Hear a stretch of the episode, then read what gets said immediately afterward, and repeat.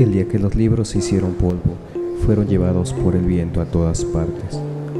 La gente miraba cómo se hacían remolinos de palabras en cada esquina. Hubo quienes salían a la calle con pañuelos que les cubrían la nariz y la boca. No querían que sus mentes fueran contaminadas con ese aire de ideas nuevas. Los más radicales incluso no salían de casa, aterrorizados por la cantidad de palabras que el viento traía.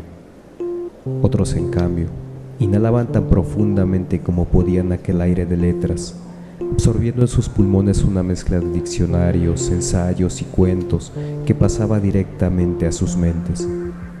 El polvo de los libros se transformaba cada vez que era respirado, haciéndose cada vez más fino, más sutil, volviéndose poco a poco invisible. Conforme fueron pasando los días, los libros dieron varias vueltas al mundo. Algunos capítulos se perdieron atravesando los mares, sumergiéndose en los abismos desconocidos de los que nunca saldrían. Otros cayeron en los campos de cultivo, fertilizando el alimento de los hombres. Cuando pasaron varios años, nadie recordaba haber visto ningún libro, pero todos llevaban muchos en su interior.